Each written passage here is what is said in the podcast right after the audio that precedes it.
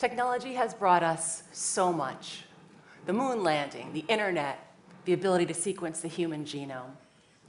But it also taps into a lot of our deepest fears. And about 30 years ago, the culture critic Neil Postman wrote a book called Amusing Ourselves to Death, which lays this out really brilliantly. And here's what he said, comparing the dystopian visions of George Orwell and Aldous Huxley.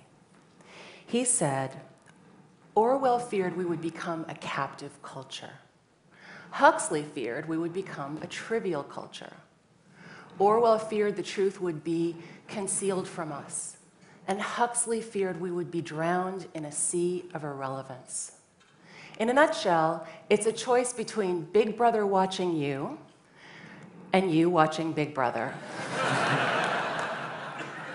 But it doesn't have to be this way. We are not passive consumers of data and technology. We shape the role it plays in our lives and the way we make meaning from it. But to do that, we have to pay as much attention to how we think as how we code. We have to ask questions and hard questions to move past counting things to understanding them. We're constantly bombarded with stories about how much data there is in the world, but when it comes to big data and the challenges of interpreting it, size isn't everything. There's also the speed at which it moves and the many varieties of data types. And here are just a few examples images, text, video, audio. And what unites these disparate types of data is that they're created by people and they require context. Now, there's a group of data scientists out of the University of Illinois Chicago, and they're called the Health Media Collaboratory. And they've been working with the Centers for Disease Control to better understand how people talk about quitting smoking, how they talk about electronic cigarettes, and what they can do collectively to help them quit. The interesting thing is, if you want to understand how people talk about smoking, first you have to understand what they mean when they say smoking. And on Twitter, there are four main categories. Number one, smoking cigarettes. Number two, smoking marijuana. Number three, smoking ribs. And number four, smoking hot women. so uh, then you have to think about well, how do people talk about electronic cigarettes? And there are so many different ways that people do this. And you can see from the slide, it's a complex kind of a query. And what it reminds us is that language is created by people. And people are messy and we're complex and we use metaphors and slang and jargon and we do this 24 7 in many, many languages. And then as soon as we figure it out, we change it up. So did these ads that the CDC put on, these television ads that featured a woman with a hole in her throat, and they were very graphic and very disturbing, did they actually have an impact on whether people quit? And the Health Media Collaboratory respected the limits of their data, but they were able to conclude that those advertisements, and you may have seen them, um, that they had the effect of jolting people into a thought process that may have an impact on future behavior.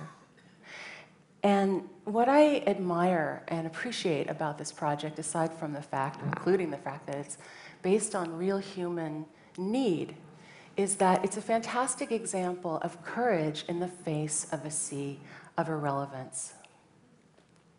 And so it's not just big data that causes challenges of interpretation, because let's face it, we human beings have a very rich history of taking any amount of data, no matter how small, and screwing it up. So, many years ago, you may remember that former President Ronald Reagan was very criticized for making a statement that facts are stupid things. And it was a slip of the tongue let's be fair, he actually meant to quote John Adams' defense of British soldiers in the Boston Massacre trials that facts are stubborn things. But I actually think there's a bit of accidental wisdom in what he said, because facts are stubborn things, but sometimes they're stupid too. I want to tell you a personal story about why this matters a lot to me. Um, I need to take a breath for that.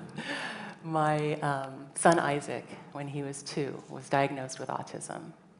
And he was this happy, hilarious, loving, affectionate little guy. But the metrics on his developmental evaluations, which looked at things like the number of words, at that point, none, um, uh, communicative gestures, and minimal eye contact, put his developmental level at that of a nine month old baby. And the diagnosis was factually correct, but it didn't tell the whole story. And about a year and a half later, when he was almost four, I found him in front of the computer one day running a Google image search on women, spelled W I M E N. and I did what any, you know, obsessed parent would do, which is immediately started hitting the back button to see what else he'd been searching for. and they were in order men, school, bus, and computer. And I was stunned because we didn't know that he could spell, much less read. And so I asked him, Isaac, how did you do this? And he looked at me very seriously and said, typed in the box. He was teaching himself to communicate, but we were looking in the wrong place. And this is what happens when assessments and analytics overvalue one metric, in this case, verbal communication, and undervalue others, such as creative problem solving. Communication was hard for Isaac, and so he found a workaround to find out what he needed to know. And when you think about it, it makes a lot of sense because forming a question is a really complex process. But he could get himself a lot of the way there by putting a word in a search box. And so this little moment had a really profound impact on me um, and our family because it helped us change our frame of reference for what was going on with him and worry a little bit less and appreciate his resourcefulness more. Facts are stupid things. And they're vulnerable to misuse, willful or otherwise. I have a friend, Emily Willingham, who's a scientist, and she wrote a piece for Forbes not long ago entitled The 10 Weirdest Things Ever Linked to Autism. It's quite a list. Uh, the internet, blamed for everything, right? Um, and of course, mothers, because. And, and actually, wait, there's more. There's a whole bunch in the mother category here. And you can see it's a, it's a pretty rich and interesting list. Uh, I'm a big fan of you know, being pregnant near freeways, personally. the final one is interesting because um, the, the term refrigerator mother was actually the original hypothesis for the cause of autism, and that meant somebody who was cold and unloving. And at this point, you might be thinking, okay, Susan, we get it. You can take data, you can make it mean anything. And this is true. It's absolutely true. But the challenge is that we have this opportunity to try to make meaning out of it ourselves because, frankly, data doesn't create meaning. We do. So, as business people, as consumers, as patients, as citizens, we have a responsibility, I think, to spend more time focusing on our critical thinking skills. Why? Because at this point in our history, as we've heard many times over, we can process exabytes of data at lightning speed. And we have the potential to make bad decisions far more quickly, efficiently, and with far greater impact than we did in the past. Great, right?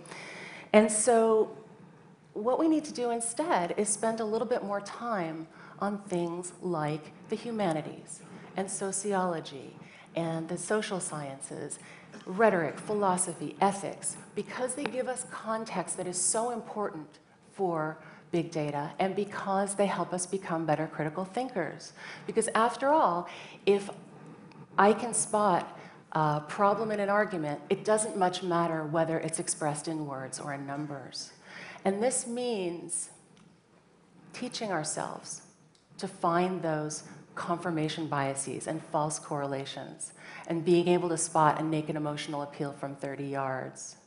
Because something that happens after something doesn't mean it happened because of it necessarily. And if you let me geek out on you for a second, the Romans called this post hoc, ergo propter hoc, after which, therefore because of which. And it means questioning disciplines like demographics. Why? Because they're based on assumptions about who we all are based on our gender and our age and where we live, as opposed to data on what we actually think and do. And since we have this data, we need to treat it with appropriate privacy controls and consumer opt-in. And beyond that, we need to be clear about our hypotheses, the methodologies that we use, and our confidence in the result. As my high school algebra teacher used to say, show your math. Because if I don't know what steps you took, I don't know what steps you didn't take. And if I don't know what questions you asked, I don't know what questions you didn't ask. And it means asking ourselves really the hardest question of all. Did the data really show us this?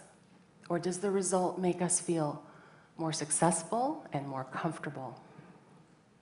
So, the Health Media Collaboratory, at the end of their project, they were able to find that 87% of tweets about those very graphic and disturbing anti-smoking ads express fear. But did they conclude that they actually made people stop smoking? No, it's science, not magic. So if we are to unlock the power of data, we don't have to go blindly into Orwell's vision of a totalitarian future or Huxley's vision of a trivial one or some horrible cocktail of both. What we have to do is treat critical thinking with respect and be inspired by examples like the Health Media Collaboratory. And as they say in the superhero movies, let's use our powers for good. Thank you.